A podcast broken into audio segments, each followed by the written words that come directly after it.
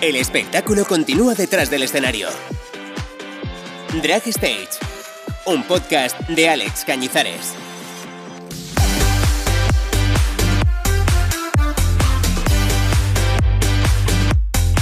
En marzo se cumplen dos años desde la primera vez esa idea de juntar un grupo de travestis para hablar sobre la profesión y la escena drag en España. Una charla que terminó convertida en un podcast de dos temporadas por el que pasaron diferentes artistas, contándonos un poco más sobre sus puntos de vista y dándonos la posibilidad de conocerles un poquito más. En esa primera charla estaba Ariel Rec, quien después también fue madrina de ese podcast, y como era lógico, no podía faltar en este nuevo proyecto. Bienvenida, Ariel.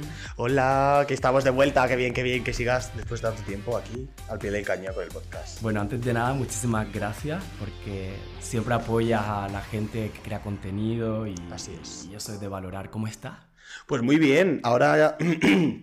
constipada como toda España y, eh, bueno, como todo, como todo, el mundo y, ya un poquito liberada de, de carga de trabajo y de, y de afeitarse todos los días.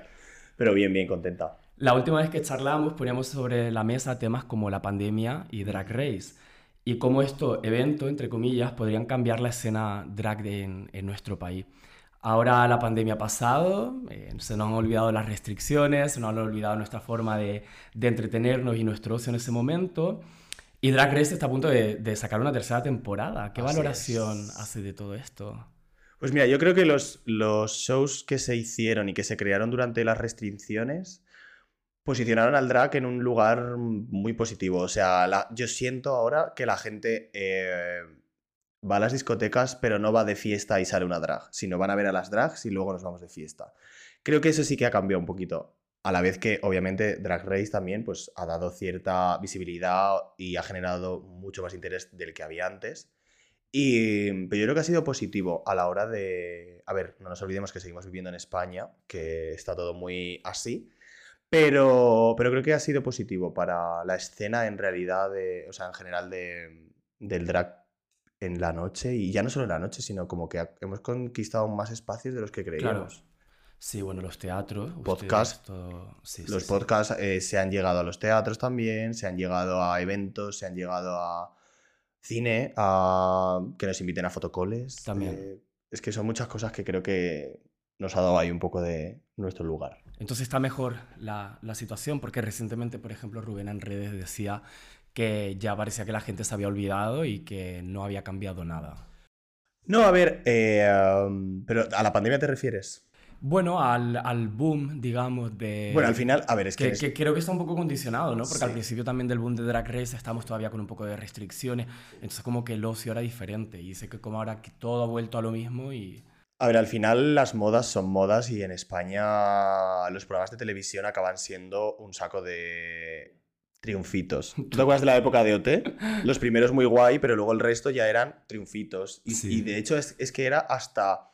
Se les denominaba como triunfitos de una manera negativa. Casi sí. Sí, o sea, aquí todo lo que sale de un reality ya lo... Es como, bueno, pues otra más, o un friki, o no sé qué, no sé cuánto. Entonces, tiene esas dos caras. De por un lado muy guay, pero por otro lado aquí en España es como, pues, otra más de un reality, ¿sabes? Total.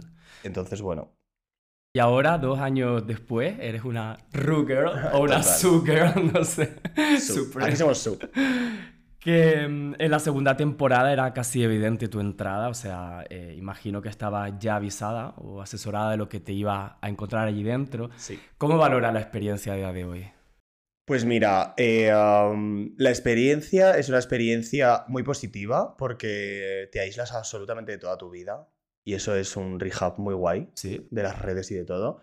Y em, al final yo que, yo que soy, yo creo que de las dos temporadas, creo que soy la persona que más consciente era de dónde se estaba metiendo. Justo, justo es lo que te quería, te quería porque decir. Killer, em, como tenía ese fenómeno fan tan fuerte, idealiza mucho el programa. Pero yo, o sea, me gusta el programa, pero no me considero fan fan como puede ser Killer, ¿sabes? Entonces yo era muy consciente de dónde me metía y de todo lo que podía llegar a pasarme. O sea, yo iba preparado para absolutamente todo. Entonces eh, encajé perfectamente lo que sucedió, que me expulsaron la segunda. Yo iba mentalizado de que algo así iba a pasar. Si no era primera, era segunda y si no, como muchísimo tercera. Y em, entonces lo encajé con deportividad porque sabía dónde estaba, sabía que estaba en un programa de televisión, sabía que eso podía pasar. Eh, y se ha especulado mucho sobre mi reacción Sobre post mi eliminación. Sí, se ha llegado a decir que, mm, que como Killer estaba en ese episodio, que Killer y yo fuimos a, a reunirnos con los directores y les montamos un pollo. O sea, una Bueno, serie de bueno, cosas. Bueno, bueno, bueno. Una serie de cosas que digo, amor, si yo cuando me expulsaron cogí mi baleta y me fui al retiro espiritual que, que tenemos después del programa. Y yo me fui tranquilo, o sea, Sí. me fui tranquilo, sí, porque al final es lo que te digo, yo iba mentalmente preparado, había preparado a mi gente para que eso pasara, Vale. me había preparado psicológicamente para que eso pasara. Y al final yo lo que siempre digo es que la parte más dura psicológicamente es el estar aislado durante tantas semanas sin nada, sin ningún estímulo de tu vida. Mm, claro. Ahí es donde a mí me jugó un poquito de... Pero yo me lo estaba pasando súper bien, o sea, para mí era como cuando me iba de pequeño a los campamentos de verano y me lo estaba pasando de puta madre. Un campamento travesti, que es lo que dicen. Sí, es que realmente es como un campamento. Entonces, yo me lo estaba pasando súper guay, las pruebas, no sé qué, no sé cuándo, tal. Obviamente te quedas un poco como, joder, me hubiese gustado que me dieran la oportunidad de poder demostrar más cosas. Claro. Porque las personas de redes sociales estamos cuestionadas constantemente de todo lo que hacemos. Entonces, al final me dio rabia de decir, joder, a mí me encanta la interpretación, la improvisación, eh, el tema del maquillaje para un eh, makeover, Claro. eh, cantar, bailar. ¿Sabes? Creo que tengo muchas final cosas que también- no me han dado lugar a que yo pueda demostrar. Y que es tu fuerte, porque al final Claro. tú estás haciendo todo el rato makeover a la gente, o sea, medio Madrid tiene rec de apellido, y al final, o sea, Entonces, positivo por todo lo que he vivido durante todo este año, pero eh, por ese lado te quedas un poco como, joder, qué rabia, ¿sabes? Porque cuando te cogen en algo así, sientes que, guay, me van a dar el lugar para Claro. yo poder demostrar realmente lo que valgo, lo que tengo, Claro. lo que tal, y te quedas un poco como, oh shit, ¿sabes? Me, no me ha dado tiempo a demostrar nada, porque es que no me dio tiempo a demostrar nada. claro. Entonces te quedas como con esa cosa un poco de... Me hubiese encantado que me hubieran dado más eh, cancha para poder haber demostrado más cosas. Has comentado varias cosas que quiero a lo mejor como entrar un poco en profundidad, pero vamos a empezar por el principio, porque tú vienes de hacer reviews, Claro. vienes de estar eh, viendo el programa, eh, pues casi analizando todo. ¿Cómo vive el momento de entrar a ese taller y que de repente te ves ahí y dices, eh, ¿what? Pues mira, se, se vive todo como... Es como un... Es que no te, no te sabría decir si como un sueño, como una... O sea, es, es- lo tengo como súper Que confuso. es muy fuerte, ¿no? Porque realmente el mes que tenemos para preparar, eh, yo perdí 7 kilos. Guau, en el mes. ¿En ese mes? O sea, el traje de mío de entrada, cuando yo me lo probé, entre 6 y 7 kilos perdí.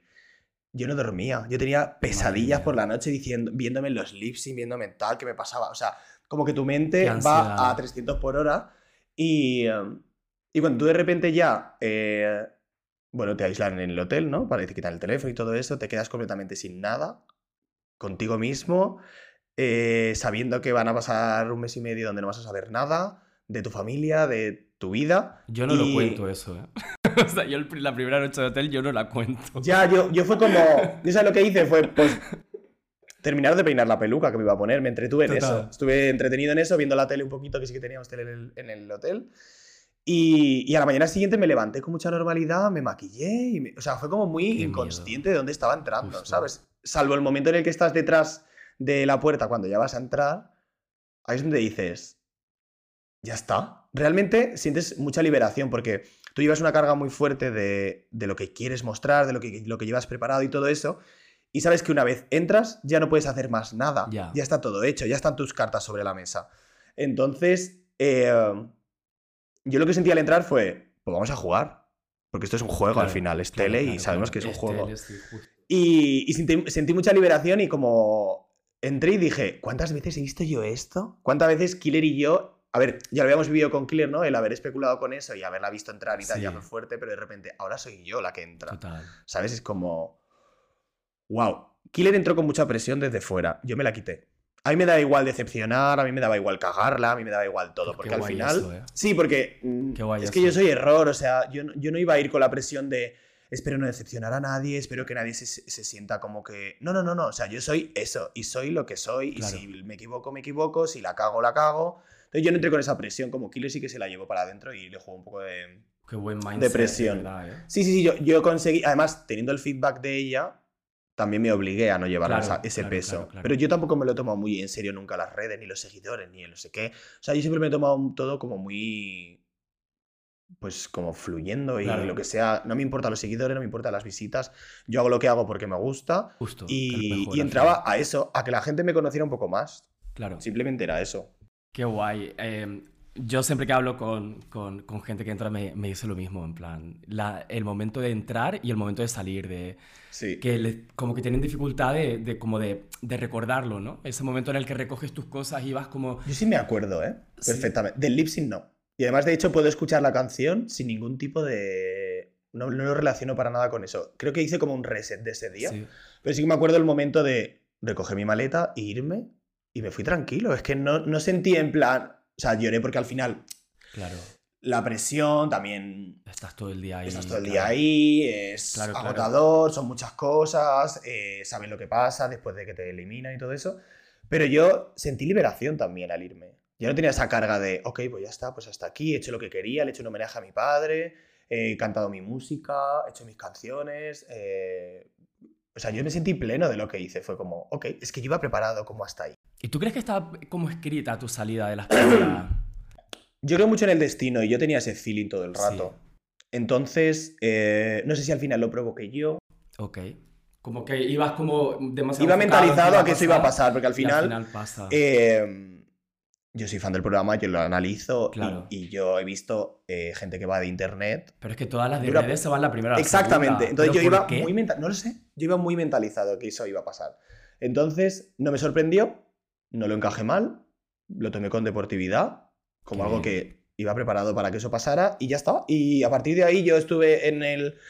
eh, en las semanas de después estuve pensando que iba a hacer en el Gran Hotel. ¿Sabes lo que te digo? Yo ya era en plan de, pues ok, aquí se cierra una cosa y, Y vamos a la, siguiente. Yo, pues, yo soy muy eso. así con todo, entonces es como esto se cierra y ahora viene la gira, vamos a pensar qué me gustaría hacer, qué no, qué quiero transmitir. Y de hecho, mi, o sea, como hablé de salud mental en, en el, en el programa, yo quería que esa, esa, ese hilo siguiera en el Gran Hotel. Entonces yo me... Ese tiempo lo utilicé para eso, para pensar, porque también estaba mal con la ansiedad de estar allí encerrado, Claro. aislado y tal. Lo, lo utilicé para eso. Durante el programa hablaste de salud mental y es algo que también haces en tus redes. ¿Cómo, cómo te preparas o cómo se prepara uno para la sobreexposición que vas a tener en, el momento que, sale el programa, pero sobre todo para los comentarios tan dañinos de, la gente? Mira, sí que es verdad que yo llevo tantos años en redes y nunca he generado hate a saco. Porque hago siempre un contenido muy blanco, intento eh, siempre fomentar el respeto, el respetar a todo el mundo. Entonces yo nunca genero ese, ese hate. Y um, prepararte... te pre- a ver, yo al final, al llevar tantos tanto tiempo en redes, estaba como medio preparado. Porque lo ya- que te sí. podía pasar. Sí, o sea, realmente, y realmente a mí tampoco me dieron tanto. O sea, realmente, pues sí, pues en el perfil de, oficial del programa sí que comentaban los looks, tal, pero es normal, es que Claro. yo he hecho reviews, yo sé que a Claro, la gente claro. le va a gustar, a gente más, a gente menos, gente le va a parecer una mierda, a gente le va a parecer lo más. Entonces al final yo iba preparado para eso, o sea, yo, bueno, cuando veía que había como cierto machaque, dejaba de mirarlo. Al final, es como, veo que en. Twitter me están dando, pues no lo miro. Al final yo me centraba en lo que yo subía en mis redes y la gente que venía a mí. ¿Y psicológicamente te preparas antes de entrar? Como, ¿sí? Sí, sí, sí, yo a mi psicóloga. Sí, sí, sí, me preparé. Yo llevaba ya un año en terapia y cuando, cuando todo esto se vino, yo me preparé mentalmente con mi psicóloga. Sí, sí. Por eso te digo que iba preparado psicológicamente, preparé a mi gente de que eso podía pasar y que no pasaba nada. O sea, yo cuando, cuando me expulsan, yo lo que le. Porque, a ver, nosotros no podíamos hablar con nuestra familia, pero los redactores y el equipo sí. Claro. Entonces yo les dije, transmitirles que estoy tranquilo, que estoy bien, que ya sabemos que esto iba a pasar y que para adelante, que no pasa nada, que esto es un juego y que ya está, que no pasa nada. Qué guay, qué guay tomárselo así. Algunas de, de- de tus hermanas están a punto de vivir esa experiencia. ¿Qué consejo les daría? Porque ahora mismo yo sé de algunas que están un poco histéricas. Mira, yo, yo, yo a Killer, cuando, cuando. Killer me dio un consejo cuando yo entré y yo se lo he transmitido a las compañeras que sé que han entrado en esta tercera temporada.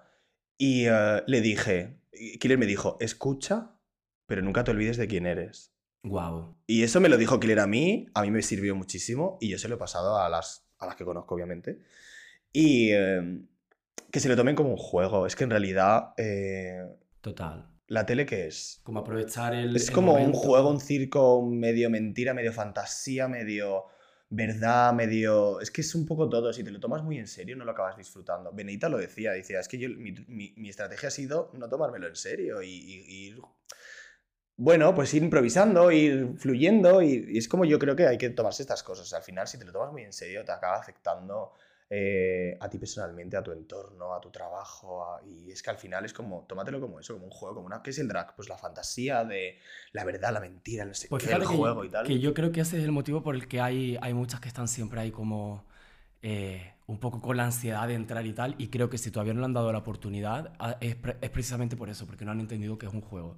Se lo toman demasiado en serio y yo creo que eso... ah, Y que es un curro, ¿eh? O sea, es eh, como. Yo, yo lo veo como un circuito de estos de Spartans que veo a los del CrossFit ahí que se embarran y tal. Es que es lo mismo. Sí. O sea, además, como es todo tan intenso y tan rápido, no te da tiempo a descansar, a reaccionar, a meditar. O sea, vas como pollo sin cabeza muchas veces allí dentro. Porque igual en un día te tienes que montar tres veces. Madre mía. ¿Sabes? Es como. No te da tiempo a asimilar. No te da- o sea, entonces tienes que ir como un juego, como pasándotelo bien y lo que sea, que sea, y ya está. Es que no pasa nada. O sea, al final. No deja de ser una. Para mí, no deja de ser una cosa más de todas las que yo he hecho durante tanto Claro. tiempo. O sea, para yo lo veo, yo lo veo así. A mí este momento de. Empieza. eh, ¿Cómo es? Eh, empieza vuestra nueva vida o no sé qué, no sé cuánto. Mi vida sigue siendo la Sí, misma. eres- total, A mí no me ha cambiado nada, que sí, que obviamente he vivido cosas que si no hubiese entrado no las hubiese vivido, pero que para mí mi vida sigue siendo la misma, sigo teniendo la misma gente, sigo teniendo la misma casa, sigo teniendo todo. Solo que me ha dado tiempo a ahorrar, Claro. ¿sabes? En 34 años no había ahorrado en mi vida porque Madrid es muy caro y los artistas, pues ya tú sabes. Y es la primera vez que he conseguido ahorrar algo de dinero. Pues mira, es súper te triste, en realidad. Y termina, termina Drag Race y empieza una gira que ha durado pues prácticamente lo que dura un embarazo, porque Total. vamos, es que ¿cuánto tiempo habéis estado? Mm, Siete meses. Siete meses. Sí. Mm, madre Desde mía. junio, con los ensayos y eso. ¿Qué, qué me cuentas de la gira? Pues mira, yo la gira, eh, a mí el talent show me creó muchísimas inseguridades. Porque, a ver, yo no soy bailarín. Y a mí se me propuso hacer una coreografía con muy poco tiempo de ¿Se preparación. te propuso? O, o sea, que Se tú no- era tu talent el que tú propusiste. Vale. Yo propuse otra cosa, pero por televisión al final, pues eso, Claro. hay que escuchar, pero no hay que olvidarse de quién uno es. Entonces yo escuché, dije, ven, pa'lante, y, y al final, bueno, te das cuenta de que yo no soy bailarín y que Ajá. ahí no te da tiempo a, a aprenderte las cosas bien, como a mí me hubiese gustado. Pues bueno, es- eso es como un circuito de CrossFit. Vale. que no te da tiempo a reaccionar. Entonces, a mí, eso me llenó de un montón de inseguridades. Y a la hora de enfrentarme a, a una gira, era un talent show. La gira es un talent Total. show. Entonces, me enfrenté a, a muchas inseguridades que yo no tenía antes del programa. Pero que obviamente también asumí de que me tengo que preparar, que yo no soy Ajá. bailarín y que, bueno, al final también es una hostia que te das, pero una, una hostia que espabilas. Es Vale. decir, pues me voy a preparar. Entonces, yo, por ejemplo, cuando me enfrenté a- al, al Gran Hotel de las Reinas, lo pasé muy mal los, los ensayos. Yo me sentía, eh, pues eso se me venía todo el rato a la cabeza. El, Qué el- la inseguridad de enfrentarte a algo que no es lo tuyo y que, bueno, al final, pues eso me creó muchis- muchísimas inseguridades frente a eso. Qué mal. Y lo guay es que yo lo hablé con los bailarines, lo hablé con Paula, la coreógrafa, y le dije, mira, yo arrastro ciertas inseguridades del programa en este aspecto de, de bailar, de tal, de no sé, no sé cuánto. Digo, si ves que en algún momento me bloqueo o me rayo o lo que sea, perdón, pero voy con esa carga encima. Y lo hablé con los chavales y, y yo, y yo, y yo siempre en el Hotel de las Reinas, siempre, todos los días que no ha fallado ni uno, siempre después de mi show les daba las gracias Qué a guay. los bailarines. Porque es que sin ellos Ya. te lo digo de verdad, ¿eh? sin ellos yo no me hubiese atrevido a hacer eso. Porque el, el- las inseguridades y el sentir estoy haciendo el ridículo, eh, al final, claro, eh, es un poco el, el backup de pasar por algo tan intenso. Claro. Que cuando sales te enfrentas a la vida real y dices, joder, es que yo antes no me daba miedo subirme a un escenario, no me daba miedo a que... Y a mí eso sí que me lo dio el talent. No porque me expulsaran, ¿eh? Porque eso es lo de menos. Pero sí salir a hacer algo de lo que yo no estaba preparado Qué y, fuerte. y pues eso, me llevó muchas inseguridades a la hora de- del Gran Hotel. ¿Qué he hecho con el Gran Hotel? Trabajarme todo eso. Seguridad, eh, sentirme a gusto. Me ha costado, obviamente. Madrid fue un training completamente y yo no me lo empecé a disfrutar de decir, ahora sí, hasta final de Barcelona. Anda. De decir, Pues ahora yo, sí. yo te vi aquí en Madrid, te vi como muy bien, ¿no? Te vi Sí, pero porque- con, con fuerza. Pero porque al final lo, lo sacas. Yo dejaba todas mis inseguridades Claro. afuera, salía, hacía lo que tenía que hacer y volvía y las agarraba otra vez. Pero hasta que yo no sentí de decir, ahora sí me lo estoy gozando, fue a final de Barcelona. O sea, tardé. Pero qué duro, ¿no? Porque al final luego tenéis meet and greet y tal, o sea que hay gente que está allí por ti, que te dicen cosas bonitas, o sea, como que debería darte un poco esa De hecho, ¿no? de hecho eh, lo hablaba siempre con mi gente y con mis compañeras, que yo, por ejemplo, siempre me ponía los meet and greet con Yuri y con Bene. Sí, Y todo el mundo, cuando venía a nuestra mesa, yo notaba ese fenómeno fan con ellas, porque han durado más tiempo en el programa. Pero siempre, siempre, siempre había un momento en el que se acercaban a mí y me decían: Tú eres la primera drag que conocí, gracias por toda la labor que has estado haciendo durante tantos años, me ha encantado, qué pena que te hayan echado tan pronto, porque tú tienes un montón de talento. qué fuerte. merecías". O sea, siempre he tenido. A mí me daba miedo eso, ¿eh? De decir, joder, me han echado la segunda, ahora los meet and greet. La gente es como. Hay mucha gente que se queda solo con el programa, pero siempre, siempre, siempre, todas las ciudades he tenido gente que, o la mayoría de la gente, que me ha venido a reconocerme mi trabajo antes del programa. Qué guay. Entonces, como que pesa más eso que realmente lo que pasa en el programa. Total, al final. Entonces es con lo que me quedo, ¿eh? Realmente es lo que me- más me importa. Eso es súper bonito. Lo has documentado casi todo en videoblogs, Sí. así que quien quiera echarle un vistazo, que se pase por el perfil de Ariel en. YouTube. ¿Qué ha sido lo mejor de la gira? O sea, si te quedas con una cosa que diga, vale, lo mejor de la gira para mí ha sido esto. El contacto directo con la gente, sin duda. Los meet and greets, el poder desvirtualizar a un montón de gente, el, y, y la energía del público. O sea, eh, al final piensa que yo cuando de pequeño iba a ver musicales y tal, pensaba, joder, qué guay, ojalá cantar así, ojalá bailar así, poder estar en teatro, no sé qué. Ni bailo así, ni canto así, y me estaba haciendo una gira por toda España, ¿sabes? Pues mira, éxitos. Exactamente, o sea, creo que, creo que hemos sido unas privilegiadas a la hora de poder haber vivido eso juntas y, y que al final es como lo que hemos vivido nosotras 12, solo lo hemos vivido nosotras 12. Ya. Las del año pasado lo han vivido ellas otra cosa, Claro. pero como que al final lo que hemos vivido nosotras, solo lo hemos vivido nosotras. Claro, pero también es el algo que nos programa une. Claro, el algo- programa también, o sí. sea, O sea, algo todo este año es como, no es en plan de, sí que obviamente entiendes cosas de las de la primera, pero cada una ha vivido una historia. Claro. Entonces, ese algo que nos une a nosotras 12, eso también es muy guay. ¿Y lo peor? Lo peor, el, el sacrificar tu vida durante ese tiempo. Ya.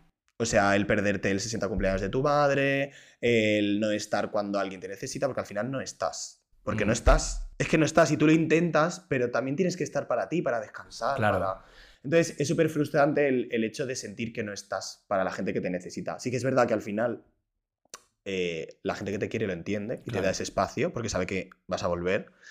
Entonces, pero es complicado. Es complicado el, el hecho de parar tu vida durante un año, porque realmente no es solo la gira, es desde el programa, ¿sabes? Tú paralizas todos mis proyectos que yo tenía antes de, de Drag Race y quedaron ahí. Y ahora después los estoy retomando. Pero sí que es verdad que es como paras tu vida por completo, te dedicas a esto y luego vuelves. Sí. Pero es muy complicado de gestionar por eso, porque sientes que no estás cuando alguien te necesita o cuando, o cuando te necesitas tú también, estás cansado, Claro, eh, te levantas, para ti te levantas cada semana en una ciudad donde estoy, donde no sé qué. Eso es lo que yo vería el- el- lo que más me ha costado, el renunciar un poco a tu vida por eso, pero bueno, quien algo quiere, algo le cuesta. Justo. Es duro, pero bueno. ¿Ha habido buen rollo entre todas? Sorprendentemente sí. ¿Pero buen rollo de verdad o buen rollo No, no, no, de temporada verdad. 1? No, no, no, no, no, no. De, este de verdad, de momento.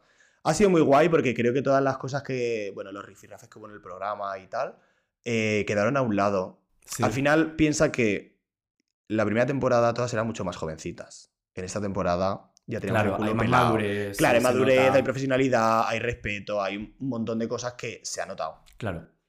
Em, ¿Está todo tan mal en este mundo Drag Race España? ¿O realmente crees que simplemente suenan las campanas de, del All Stars de fondo y de repente empieza todo como a tambalearse? A ver, yo creo que cada uno tiene que mover sus fichas hacia donde él quiere. Yo Vale. siento, desde corazón te lo digo, que este tipo de mierdas nos perjudican a todas, no solo a las dos que se pelean. Porque al final nos resta credibilidad, es que las de Drag Race no sé qué, entonces es como lo que hablaba antes, ¿no? De los triunfitos y tal, de si ya no se nos toma en serio y encima estamos haciendo los gilipollas en internet, menos en serio se nos va a tomar. Claro. Si lo que prevalece sobre lo que hacemos es, son las peleas y las mierdas en internet y todo eso, pues al final nos perjudica a todas. Y eso es así porque perjudica a ellas las primeras, a las demás por estar metidas en la familia de Drag Race, a las que vienen ahora, eh, a los proyectos futuros. Y yo creo que no nos interesa estar de ese palo. Obviamente, mm, hay momentos para hablar las cosas. Claro. Hay una cosa que se llama WhatsApp privado y lo que tengas que aclarar lo Claro. aclaras por ahí, ¿me entiendes? O sea, es lo que te digo, ese punto de madurez. Bueno, Yo si tengo un problema con cualquier compañera mía, lo primero que voy a hacer va a ser escribirla. Claro. O quedar con ella, oye tía, me ha llegado esto, no sé qué. no sé- O sea, no me voy a poner a pelearme en internet. Lo veo como un poco eso. La diferencia de la primera temporada con la segunda es la madurez. creo. Yo tengo un poco una, mini teoría sobre, sobre todo esto, y es que eh, no hemos pensado que cuando llegaba Drag Race eh, a España, que esto iba a ser lo mismo. Entonces pensábamos que, por ejemplo, pues bueno, al final hemos visto cómo todas las travestis se han convertido, todas las drags internacionales se han convertido un poco en las nuevas rockstar que han estado en escenarios, que han estado en portadas de revistas. Y aquí nos pensábamos que vamos a ver a Carmen Farala en Vogue, nos pensábamos que esto iba a ser, eh, pues eso, mm, y es que ni siquiera una residencia en Benidorm, ¿sabes lo que te digo? Entonces, a lo mejor teníamos ese referente, ¿no? Porque pensamos que iba a pasar lo mismo y ha sido esa decepción. Entonces eso es lo que ha causado un poco como la ansiedad, los celos, el tú estás trabajando, yo no estoy trabajando, o me da ansiedad no trabajar tanto. Em, es que al final es también como tú pongas las expectativas. Eh, yo cuando me metía en esto no pensé en todo eso. Yo pensé en algo más, en una experiencia nueva. También, por ejemplo, yo lo que... Eh, yo nunca he sido ambicioso ni, he tenido la necesidad de foco, de aparecer, de estar en cuanto más sitios. Yo creo que eso también me va a mi favor. No tengo, o sea, yo cuando a mi amiga, a una compañera mía la contratan en un podcast, yo se lo comparto. Cuando de repente la sale no sé qué, o cuando estuve con Onyx en Avatar, eh, yo le hice stories, qué orgullo de hermana, que te hayan invitado a Avatar, que no sé qué, sé cuánto, que yo también estaba invitado, pero yo iba de, de humano, ¿sabes? En plan, podía haberme ido montada también, pero fue como, es el momento de Onyx. O sea, yo siempre respeto mucho... Eh, y apoyo a mis compañeras y lo que hacen. Y, o sea, no sé, al final yo no tengo esa ansiedad de yo quiero trabajar más, yo quiero trabajar menos. No, yo, y además me ha pasado siempre con todo, con las redes, con todo. Siempre he sido muy agradecido de lo que tengo. Llámalo un poco conformista o conformista. Pero también te has buscado un poco las castañas, ¿no? Porque al final. Sí, al final es, yo siempre me acabo reinventando, me acabo buscando mi lugar de una cosa a otra. Es que yo nunca he tenido problema de reinventarme, entonces. Eh, pero no tengo esa ansiedad de. También es porque tengo otra profesión que me respalda que es otra profesión artística muy difícil de mantenerse y de, bueno, pues ya sabemos lo precario que son aquí en España las profesiones artísticas. Y también es eso, es, es las expectativas que tú te pones. Yo lo que te digo, yo sabía dónde me metía. Claro. Y sabía el panorama aquí en España y yo sabía que yo, yo llevo trabajando en las redes mucho tiempo y a mí me ha costado mucho hacer campañas. Yo cuando me llegó a mí la campaña de Gillette, yo lo pregunté, ¿por qué yo? Es muy arriesgado, puedes meter a un chico... Eh, gay, cis, normativo, no sé qué, y ya te crees que lo tienes todo. No, están metiendo a un chico que hace drag, que no sé qué, me hacía súper arriesgado y me daba muchísimo miedo. Pero cuando me dijeron la razón, me dijeron, es que la labor que, la labor que tú estás haciendo en redes sociales es una manera de recompensarte lo que estás haciendo. Y creemos que va a ser muy polémico, pero creemos que va a ser muy positivo también. Entonces, al final, me quedo con eso, no me quedo con quiero tener más seguidores. O sea, mis compañeros están consiguiendo un montón de seguidores. Yo lo que tengo me encanta, es que no quiero más. Es que si vienen, pues bien recibidos sea, pero yo no tengo esa presión de me están bajando los seguidores, me están subiendo, ya no tengo likes en las fotos, yo no sé. O sea, no. O sea, nunca me lo he tomado así y creo que es lo que me ha salvado la cabeza. Acabas de decir lo de las redes, lo de las campañas, y la verdad que mm, yo trabajé en comunicación en Reino Unido y aparte, pues también eh, en algún momento hice mis pinitos de, de, influencer y se ganaba pasta. O sea, se ganaba pasta con muy poquitos seguidores. O sea, estoy hablando de que a lo mejor tenía en ese momento 8.000, 9.000 seguidores y ganaba por foto bastante dinero. Y alguna campaña con el blog, o sea, me refiero... Al final como que eh, eh, todo el mundo hacía dinero de sus redes y aquí, por ejemplo, no veo que, que, sea de la misma manera, es como que para que te ofrezcan una campaña tienes que ser como súper, un nombre súper grande, al final siempre están las mismas, pero los microinfluencers o, o en plan gente con, con, con, un poco menos de seguidores tampoco, o sea, es producto gratis y ya está. Sí, aquí realmente... Eh... Se valora súper poco el mundo. Y cambiar eso está en nuestra mano. A día de hoy, por, lo, por mi experiencia, se valora más el tipo de contenido que generes o que ofrezcas a los seguidores. Si tú haces unos vídeos de puta madre, bien iluminados, con tu curro de edición, con tu todo. Ajá. Punto, punto, punto. Exacto. No, no, no. Es que yo cuando salí de Drag Race lo primero que me escribió fue Pinterest. Y yo así, perdón, Pinterest. Y claro, fue en plan de. Claro, el management pues preguntó, ¿por qué Ariel y no otra? Y Pinterest le dijo, obviamente, porque el contenido que genera Ariel no lo genera otra. Esto que acabas de decir es tan importante porque una vez me dijeron clasista me dijeron clasista porque yo dije, eh, como que en el momento que, que, te metes en un programa así, cómprate un iPhone. Y me dijeron, hay un iPhone, qué clasista. Le dije, No, cariño, Es no es he clasista. Es lo que he hecho yo. Es que tienes que comprarte un iPhone porque a ti te va a venir una marca y tú no le puedes dar a, a una marca una foto de 3 megapíxeles. Exactamente. Porque te van a pagar y esperan un contenido. Y si no te puedes comprar un iPhone, pídele a tu amiga que te saque Sí, unas sí. fotos con el suyo o pídele a un fotógrafo que te lo hagan. Porque esto es súper importante porque yo he visto vídeos de muchas que han trabajado con alguna tal y he dicho, si yo fuera la persona de comunicación, el, el, el PR, Le tiras el vídeo. yo, aparte de que no te lo publico, es que no, Sí. o sea, te quito de mi lista de PR. Sí, sí, sí, Y esto lo he visto muchísimo, muchísimo. Y es que las redes tienen que, o sea, también tienen que tomarse en serio la gente eh, que quiera hacer uso de ellas. De, O sea, al final es- contenido tienes que subir. No te puedes frustrar de, es que las marcas no me contactan. ¿Qué les ofreces a las Es que, marcas? claro, justo, mira Ugasio. Ugasio eh, no para, no para. ¿Por qué? Y al final, pues mira, también, o sea, es, es un trabajo más las redes sociales. Claro. Y es Es que es, es el trabajo, que tienes a partir de ahora. Yo ya trabajaba de eso, pero mis compañeras ahora Claro. están jugando a ser influencers y, y me preguntan, amor, ¿y esto? ¿Y cómo hago esto? ¿Y dónde puedo hacer esto? Y no sé qué, sé cuánto. Yo siempre las ayudo, las oriento con el merchandising, con lo, lo que sea, siempre las ayudo. Pero es eso, yo les digo, a partir de ahora, eh, tú tienes el poder. Claro. No es una cuestión de, ay, tengo más seguidores, tengo más... No, el, con- el contenido que generas Es que y que ofreces es la clave para que te salgan campañas. Y yo ahora no he tenido tiempo, obviamente, pero yo ahora yo ya tengo mis cositas, mis proyectos y mis cosas que yo voy a empezar a lanzar para volver a posicionarme donde estaba. Qué guay.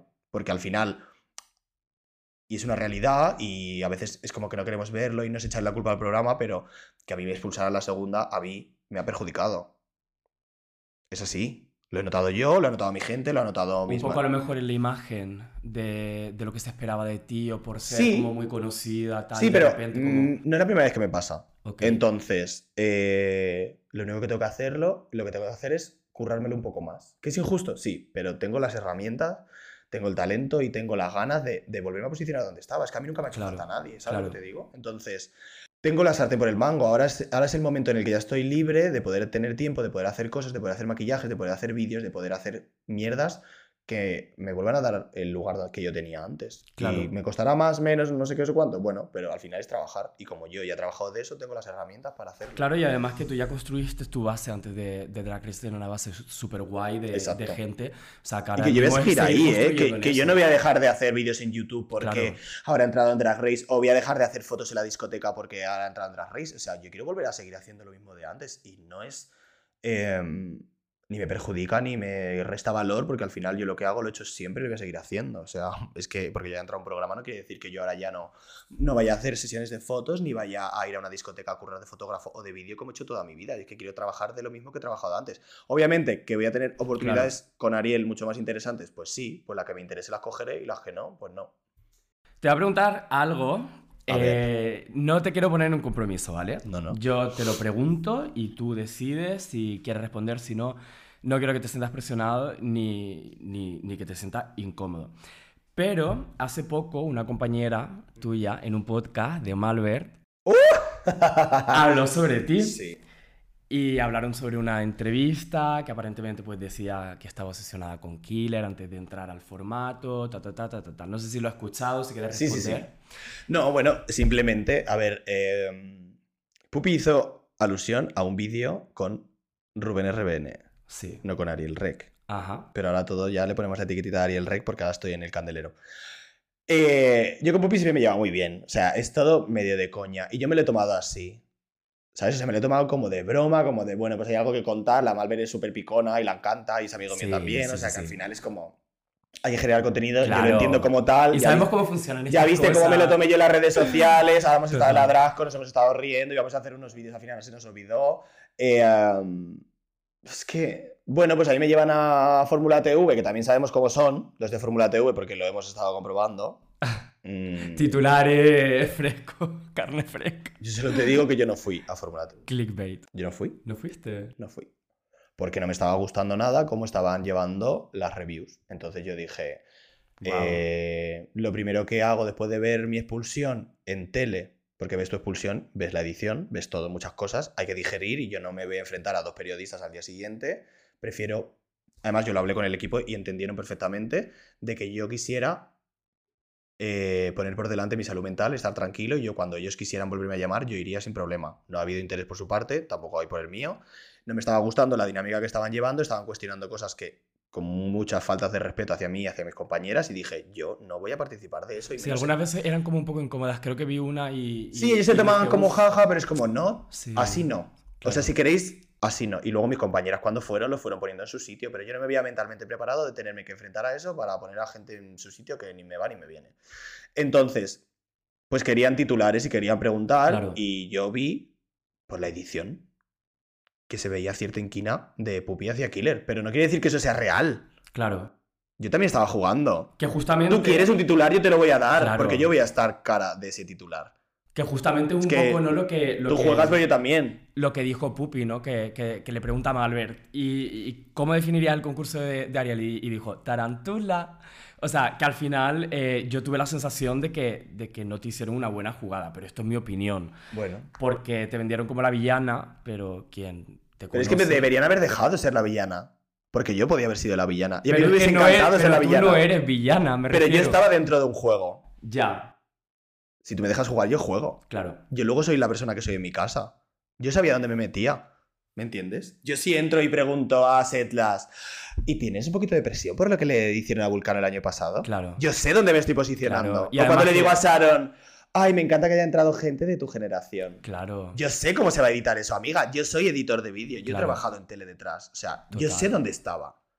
A mí no me sorprendió está- y para que le, nada. estás dando, le estás dando al a, a la persona que lo ve, le estás dando el momentazo Exacto. para reírse. Por eso me dio rabia de que me echaran tan pronto, pero fue como, no, cariño, os vengo a dar caña, ¿sabes? O sea, obviamente siempre desde el respeto y desde la coña y desde el, el shape Claro. americano del que yo me he curtido. Es que yo me he curtido del shape americano viendo las reviews, o sea, haciendo las reviews. Entonces, yo entré a jugar, es lo que te digo, yo entré y dije, vamos a pasárnoslo bien. Y yo fui, dije, estamos en una mesa, todas, voy a preguntar cosas que sé que van a poner. Y pusieron las dos cosas que yo dije. Pero también, te- también, o sea, no sé, el edit era como en plan, no villana, en plan tal. O sea, para mí fue como que se dio una imagen que no eres tú. Pero completamente. Por, Bueno, pero mi sensación, ¿eh? Mi Sí, sensación. no, y aparte eh, también un poco eh, en el, en el Meet the Queens mejor, hablé sí. de tantas cosas tan interesantes Y pusieron. y pusieron trozos donde... eh, mm, Es que justo eh, era eso. mm, y era como, amiga, parece que no sé hablar frente a una cámara, que me dedico a esto. Entonces ahí es donde dices un poco, vale, ok, ya voy entendiendo lo que va a pasar. Pero que no pasa nada, que es el juego, que, o sea, que yo no me lo tomé mal ni nada, simplemente entendí. Tú vives una realidad, ves otra realidad y luego tú encajas lo que quieras Claro. encajar luego. Pero yo era muy consciente de sé lo que es editar, sé lo que es. mm, Ajá. o sea, al final es eso, es que estás metido en la tele, es que no te lo puedes tomar a mal. O sea, es como. Total. Obviamente esto me va a perjudicar, pero al final, pues bueno, me lo tendré que currar un poco más Claro. que si hubiese sido de otra forma. Pero no me. O sea, fue como, ok, estoy en un juego. Es que yo era súper consciente de dónde estaba. A mí me hace gracia, ¿no? Que tomé ahora se tenga como esa imagen de tarántula cuando literalmente, pues eso, ¿no? Tiene a medio Madrid con el apellido Rec. Que si una necesita, quiere ser drag, la montas, le regalas peluca, le regalas maquillaje, le haces fotos. O sea, Pero ahí está una el punto. Ahí está el punto. no haría eso. ¿Tú quieres quedarte con lo que has visto en el programa o quieres conocer más allá? Claro. Eso ya es decisión tuya. Yo tampoco me, yo al final muestro lo que soy, punto. Pero sí que es verdad que yo entro en un programa y yo sé dónde entro. Y yo sé lo que gusta. Y yo sé lo que da juego. Entonces yo al final fui un poco a eso también. O sea, a Claro. ver, no somos tontos. Entras a un programa y lo que quieres es, pues bueno, pues de qué hablar. Y al final cuando vi la edición y vi lo que pusieron, dije, ok, pues lo que yo quería que saliera salió. Sí que es verdad que al editarlo se, se corta como ese momento de que le pasaba mucho a Bene, porque Bene te suelta burradas y luego se ríe.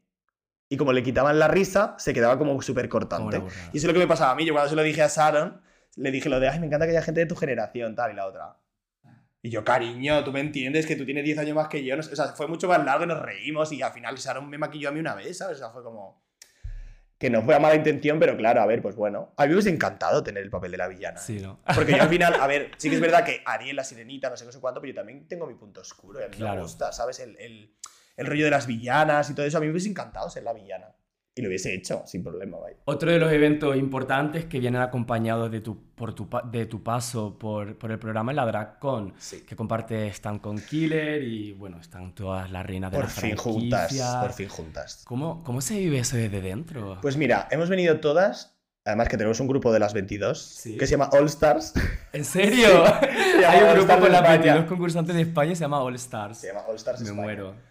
Y, y lo hemos hablado de todas las que hemos ido, eh, Domiván ha venido, Vulcano tampoco y tal, pero todas las que hemos vuelto lo hemos hablado en plan, que nos hemos venido como muy recargadas de buen rollo, de buena energía, de ver cómo respetan lo que hacemos allí. Claro, es que es, que Es otro rollo. Es que es otro rollo. Es otro rollo. O sea, de Siempre verdad digo, hay otro- tanto que hacer aquí todavía. Es que es otro rollo. Es otro rollo. O sea, eh, ¿cómo vienen y ya? O sea, tú aquí, por ejemplo, le pides a una persona 20 euros para hacerse una foto contigo y lo que vas a recibir es, pero ¿y esta quién se cree? que sí. Allí ya no solo se te pagaban por hacerse una foto contigo, sino que te compraban prints, te daban tips y te decían, es que vengo a apoyarte. Ya. Vengo a apoyarte y te apoyo así, de esta forma. Ya. Y gracias por venir y gracias por querer venir al evento. Y, ¿sabes? Al final también nosotras eh, hemos tenido que desembolsar dinero para hacer nuestro boot, para nuestro merchandising. Ah, pero no te lo pagan, ¿no? El booth. No, o sea, ellos te lo ceden y tú lo tienes que decorar. O sea, te ahorras el- lo que es lo que pagar el boot. Pero No les pagan por estar allí tampoco. ¿no? no. A la mayoría no. O sea, salvo gente que quiera entrar de América y tal, imagino que sí. Pero al final es una inversión porque tú inviertes un dinero, luego lo recuperas con, con sus beneficios y tal. Pero la gente eh, valoraba muchísimo eso, en plan, gracias por venir, gracias por tal, que para nosotras era un, o sea, para escribir para mí era un puto sueño. O sea, era como, eh, estamos aquí, porque nosotras fuimos a la DragCon antes del COVID, pero como sí, visitantes, justo, es verdad. pagándonos nuestra entrada, haciendo nuestra cola, y era como, tía, dos años después estamos al otro lado. Qué loco. Juntas. ¿eh? Qué locura. Qué loco, es que era muy surrealista, era lo que más vivíamos nosotras. Y ese momento de repente de, de salir por la pink carpet, que digan tu nombre, Qué fuerte que lo ves siempre en YouTube y es como de repente estar ahí. ¡Ah! que todo el mundo grita tu nombre, que era como, se sabe mi nombre. Todo el mundo. Qué ¿Pero qué guay. coño está pasando? Qué Y, y de repente Killer iba delante de mí, yo iba detrás, Killer se dio la vuelta, nos dimos un abrazo en mitad. Eso no, no lo tengo en vídeo, pero lo, lo estamos pidiendo si alguien lo tiene. Nos dimos un abrazo y seguimos el resto del runway de la mano, ¿sabes? O sea, era como, estamos aquí, ¿sabes? Cuéntame alguna anécdota o secreto de la DragCon. Anécdota. Bueno, las fiestas que se montaban en el hotel, imagínate todas las queens en un mismo hotel. Todas las de todas las franquicias. Todas, juntas Ay, en ahí tiene que haber una de salseos que me toque Eso ha habido muchísimas cosas. Lo que pasa es que yo tampoco, o sea, me Claro. limitaba a lo que tenía que hacer y ya está. Pero A Benedita, a Benedita le tengo que preguntar. Uy, que es- esta, esta seguro que Es- se la ha pasado bien. Benita es fuerte. Mira, pues una anécdota curiosa que pasó fue que eh, vino una señora mayor a nuestro boot a hacerse una foto con nosotras y no le funcionaba la tarjeta. Y nosotras en plan de, a ver, nosotras no íbamos por el dinero, o sea, nos apetecía eso, pero a ver, es lo que hay que hacer, pues Claro. se hace y ya está, pero nos sabía como mal al principio. Y de repente vino una señora mayor que le encantábamos, que había visto Drag Race España, no sé qué, y la tarjeta no le funcionaba. Y de repente no le funcionaba, ella súper apura y le dijimos, ni te preocupes, ponte, hazte la foto con nosotras, toma los prints, ya los habíamos firmado y tal, no pasaba nada, es que no pasa nada, esto puede pasar. Pues al día siguiente la señora vino y nos trajo una bolsa llena de chuches Ay, y de maja. cosas y tal para como darnos las gracias por haberla tratado tan bien el día anterior. Es como, es que anécdotas han pasado tantas, o sea, de repente eh, vamos a salir al show y vamos al backstage y de repente estamos con los Teletubbies. En es plan, que eso fue fortísimo. Están los Teletubbies aquí detrás con nosotros, vamos a salir después de los Teletubbies, es muy surrealista. Qué fuerte. Y el poder can- cantar nuestra canción, porque yo no quería actuar en el main stage, porque al final es eso, era como, qué presión. Total. O sea, decir, hostia puta, mm, la gira es fuerte, pero... Y Kire me dijo, joder, venga, que es una oportunidad súper guay para las dos, no sé qué, no sé cuánto. Y al final me lió y dije, pero ¿qué vamos a hacer? Hacemos karma. Digo, si no la conoce nadie. Y dice, da igual, da igual, da igual. Y me alegro de haberme animado, porque uno, noté las tablas de la gira. Cuando salí con la seguridad Ok. con la que salí, cómo me lo pasé, el- la gente gritando. O sea, hice bien en hacerle caso a Killer porque yo no estaba por la labor y, y Claro. fue guay el hecho de salir. Y anécdotas miles, es que no te sé decir. eh, de repente estar comiendo al lado de gente que admiras y decir, Dios mío, estoy al- sentada al lado de no sé quién. o- Ya. Pero me gustó mucho eso porque eh, um, en España siento que sigue habiendo muchísima rivalidad entre nosotras. Yo fomento lo contrario, porque tú sabes que yo ayudo, intento Sí, sí, apoyar. sí, o sea, cuando sales es otro rollo, tío. Ya. Es que la gente, o sea, drags americanas viniendo a nuestro boot a felicitarnos, que le había encantado, que qué pena que me habían echado tan pronto, que no sé qué, y diciendo, esta señora me está diciendo esto. a mí". Sí. O sea, o de repente pasabas y te decía, amor, pasa, no sé qué, vamos a hacer. No sé, tío, un rollo muy guay entre las compañeras. Qué chulo. ¿A quién te hizo más ilusión ver o conocer? Pues a Little Pony, que me encanta. Genial. Y yo con las que más hablo, porque es más fácil, que yo no controlo mucho el inglés, pero he escrito, me defiendo mejor, pero con las italianas también. Ah, sí. Con Avantgarde, con Electra, ¿cómo es? Eh, bueno, es que yo para los nombres- Las italianas, eh, con las que menos hablé fue con las francesas, porque ellas son un poquito más así. Pero súper guay también. O sea, como Yuri habla francés, sí que teníamos contacto con ellas. Pero mm, Angeria también me encantó. Bueno, conocerla. ella, ella estaba ahí en modo fan. Es- O sea, ella yo cuando, la- estaba cuando de- me vio y me dijo, fan. me vio de chico con una barba así del primer día y me dijo, ¿Area? Oh my god, es que. Bueno, como loca, yo, yo enamorado de ella, o sea, venía nuestro boot a visitarnos, sea, fue lo más. O sea, Es que e- es eso me gustó mucho. Es que ella se ha sacado fotos con todo el mundo. Es lo más, ella es lo Las ha más. subido a la historia. En plan, ella estaba ahí de fan, ella era un fan. ¿Crees que esto sirve para generar sinergias o lazos con, con otros países? Sí, yo de hecho lo hablé, lo hablé Sí. con las de Italia, le dije, vamos a hacer cosas, Italia, España, o sea, estamos al lado, es que tío, no o sea, entiendo cómo eso no ha pasado todavía. eh. Ya, un, un- O sea, bueno, Suprena ha ido al, Sí. al programa de Italia, que ya es un punto. Pero yo les dije, vamos a hacer evento, vamos a hacer algo en el orgullo de allí, que nosotras vayamos para allá, Claro. que vosotras vengáis para acá. O sea, al final creo que la unión es lo que nos va a hacer que nos dé mucha más Es oportunidad. que si ustedes se, se crean esos lazos al final. Si en España tenemos que esperar a que un promotor nos haga- contrate, ya. obviamente, y esto es una realidad de la cual hay que hablar con total normalidad, porque es así, tú te metes en un programa, tu caché sube, Claro. estamos en España y... Atrae- también atraes más gente. Sí, pero en España no se pueden cubrir ciertos cachés porque no sale beneficio para la, para la empresa. Entonces es lógico que aquí no. O sea, nosotros hemos hablado con drags de otros países y vemos los cachés que cobran en otros países y dices, hostia, Sí. qué guay. Pero en España eso es, in- es inviable. Es que es inviable. Y ya se hablaban de que los cachets de aquí eran caros. Pues imagínate. España no está preparada para. No. eh, que mira, yo siempre pienso, cuantas más vayan entrando, más vamos a ser de drag race y al final nos les va a quedar otra. Claro. ¿Qué es lo que va a pasar? Va a llegar lo que va a acabar pasando. va- va- que eso lo que hace es que- elevar el- el- nuestro estatus y, y, coño, por fin que se nos valore. Que es que tampoco se piden cosas desorbitadas. Lo que tú no puedes estar es estar trabajando en un sitio por 60 euros y dos copas. Es que eso es lo que no puede ser. O sea, lo que, el trabajo que lleva lo que hacemos con bailarines, con ensayos, con pelucas, con maquillaje, con acto vestuario, con... Son muchas cosas que, que, mm, que no se cubren con 60 euros. Y eso se tiene que empezar a educar a, la- a los locales. Que en vez de llevar a, 30, a, a- a cinco drags, llevas a una, pero esa una te va a ofrecer un espectáculo de la hostia, te va a traer bailarines, unos visuales, un vestuario, un tol. Coño, es que eso se paga. Claro. Es que no hay más. Entonces, si Drag Race, conforme vayamos entrando más y más y más y más y más, lo que provoca es que los promotores al final entiendan que es que esto hay que pagarlo, pues viva Drag Race, ¿sabes? Y ahora, dejando un poco Drag Race de lado y pensando en el futuro, ¿qué espera Rubén Dariel? Pues mira, eh, yo seguiré haciendo lo que me salga el coño, como he hecho Que siempre. es lo mejor que puedes hacer. Sí. ¿Que me apetece hacer una canción? Me hago una canción. Sí que me quiero, eh, quiero retomar unas cosas que hace tiempo quería hacerlas y me ponía muchísimos problemas, que es ir a los hospitales, hacer Ajá. shows a los niños pequeños, Qué que ya lo intenté, pero me ponían problemas porque había padres que no querrían que una drag queen esté eh, con sus hijos una tarde. Ah, pero un mm, payaso sí que no sabe si el señor es un pederasta o no. Pero una drag queen, me, me lo, ofre- me lo dijeron así en plan, nos encanta la idea, pero puede ser que haya niños que no estén porque los padres no sé qué, y les dije, yo si no va, si va a haber niños que esa tarde van a estar encerrados en su habitación porque yo voy ahí, no voy. ¿Me entiendes? O Claro. sea, en plan... Además, con lo guay que sería yo llegar con una caja llena de pelucas de colores y los niños que están todos calvitos, vamos a poner pelucas y no sé qué. Total. O sea, es tan divertido.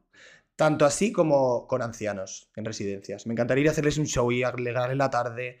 Eh, me quiero enfocar un poco más en eso, en Pues es muy las cosas guay, ¿eh? sociales. Pues son muy guay. Hacer actividades, talleres de maquillaje para chavales. eh, eh, no tanto el show, ¿sabes lo que te digo? Que si salen shows, obviamente, yo voy a seguir haciendo mi música, voy a seguir haciendo lo que me dé la gana y seguiré. Como al final soy muy autodidacta y yo me lo, yo me lo como, yo me hago mi foto, yo me hago mi vídeo, yo me hago no sé qué. No necesito ni una productora, ni una discográfica, ni un nada para hacérmelo yo. Entonces yo quiero seguir haciendo eso, haciendo lo que me apetece, lo que me gusta y lo que tal. Pero sí que es verdad que todo esto me ha dado ese, esa ganas de decir, joder, quiero hacer estas cosas que en su día no me atreví por qué dirían o qué pasaría o qué no sé qué y lo quiero retomar. Quieres disfrutar, básicamente, es lo que, lo que yo entiendo un Yo que siempre he dicho de que cuando Ariel- de- Me dejara de divertir, lo dejaría de hacer. Entonces, pues seguir haciendo cosas que me diviertan. Sin esa presión de hacer y de estar y de no parecer y de estoy aquí, estoy allí, estoy no sé cuándo. No, coño. O sea, Tú además has llevado el lema Visibility Drag en España y aunque otras quieran ponerse la insignia, y lo dejo, hagamos un balance sobre todo lo que ha pasado y una predicción, como ya hicimos hace dos años que empezamos a hablar, bueno, pues nos veremos así. ¿Cómo crees que serán dentro de toda la escena dentro de cuatro años, ponemos?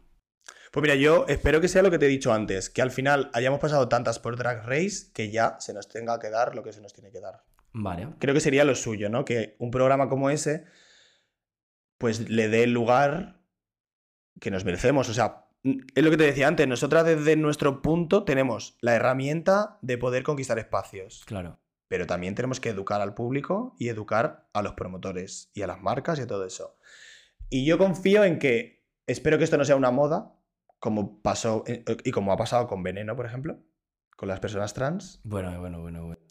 En su día toda, todo, chicas trans por todos lados y ahora ya el fuelle se ha aflojado y ya no se acuerdan de ellas. Espero que no sea por ahí. Pero bueno, al final eh, España ha sido muy de booms en plan Operación Travesti que se llamaba antes, la fiesta antes del Rita, boom, se, se desinfla. El Rita, pum, se desinfla. Drag Race, pum, se desinflará y vendrá otra cosa. En Y esto es así. momento. Siempre hay estos boom travestis. Entonces, al final esto es algo más internacional, que creo que es el punto diferente a una fiesta. Pero eh, me encantaría conquistar espacios que ya no solo haya una gira de drag race, sino que haya un espectáculo donde haya drags eh, musicales. eh, o sea, que no solo nos limitemos a el Gran Hotel de las Reinas, sino que haya el Gran Hotel de las Reinas y a la vez están Estrella Extravaganza, eh, Marisa Prisa, Ariel Rec y no sé quién haciendo una gira de no sé qué, porque están Es que haciendo yo eso no lo lo que hacen en UK. Es Es que que, no en UK entiendo hay mil proyectos esto. a la vez. Choriza está haciendo una cosa de Cenicienta, luego va a la gira, luego va a no sé qué. O sea, ¿por qué aquí nos limitamos que a es muy Gran Hotel de las. Reinas? Es y ya ni más nada. Yo no lo entiendo, no lo entiendo tampoco. Y de hecho, o sea, como que se hacían shows hace X tiempo. Me acuerdo que desde la pandemia no han puesto ninguno. De hecho, eh, cancelaron el de Shekulé y todo. Pero es como que de repente hay un espectáculo cada, mm, no sé, cada año.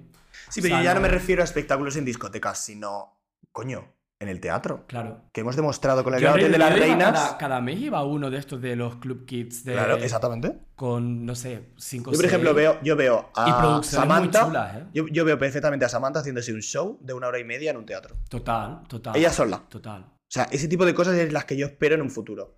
Que conquistemos esos espacios, que, que consigamos tener el lugar y, y sobre todo, pues eso, que nos den el lugar que nos merecemos, que, que existe, que lo hemos visto fuera.